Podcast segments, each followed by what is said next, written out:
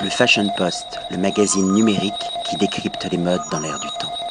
William Arlotti pour le Fashion Post avec Verena Malta. I will continue my interview in English. We are going to talk about a fair. A fair in Berlin. Is it true? Yes. Hello. Could you tell me what is the signature and what is the name of your fair? Uh, the the, name of the fair is Show and Order, and the signature is uh, it's uh, yeah it's famous for new brands from high fashion to contemporary. So it's a it's a nice mix of uh, what the buyers uh, have to have in their shop. Nowadays, everybody have an eye catching on Berlin, and everybody say that in fact creation, mood, avant-garde is in Berlin. Could you explain to me why there is this creative energy from the street art, from the music, from fashion? Could you explain the process?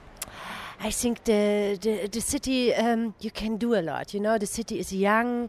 Um, everything is um, yeah. There are no uh, restrictions. You know, the government is not um, yeah. They are not stopping you. Every day there's a new art thing. There's a new music thing. There's a new shop opening, and uh, because it's so new, and everybody is uh, feeling really electric in the city. So we are going to talk about your collaboration with Sophie Guyot. How have you met Sophie Guyot?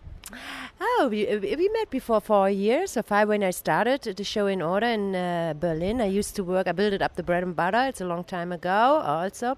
So I'm a, I'm a girl like Sophie who knows uh, the fair business a long time. And yeah, we met and there was some, magical thing. There was uh, a, a, a, good. Um, a good energy between us, and I I love to have um, the the I love the Sophie's future thinking, and um, yes, she's taking care, and I think this is uh, what Berlin, what what yeah, what is good for us. I I I like to share, and I think it's good uh, to to let everything in a good flow.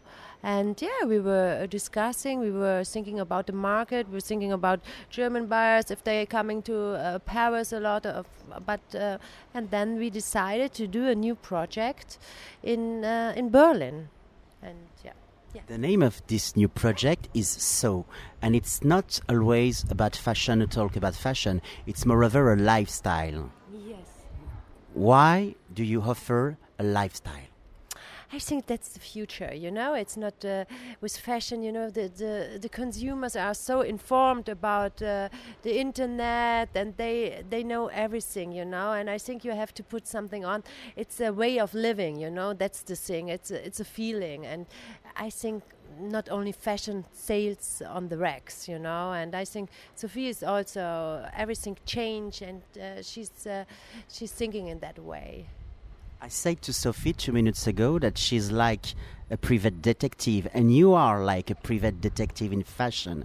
Could you explain to me how you, how your eyes is on the good road to select designer yeah, in, in, in the past we did it a lot of time. There were some new trends uh, I showed on Show and Order, or I selected, and now they say to me, Verena, I don't need a fair anymore because I can't take any customers because uh, yeah, we we let them grow, and uh, of course it's it's not with every brand, you know, but we have I I think also Sophie, we have a good eye. We we know what what will sell, what is a good trend. We, we are informed. We have a we have a long long uh, history, and uh, I think everything together makes the mix.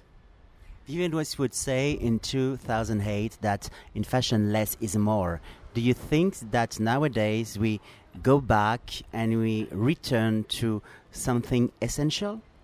I think at this moment now the market get is cleared a little bit or will be cleared you know there are a lot a lot of brands out there and i think uh, some will make it some will so there's a, a little clearing and uh, yeah it's um, some i think everybody has to do it like he wants you know for me i love colors and i love um, i think for some it's less is more for me it's not so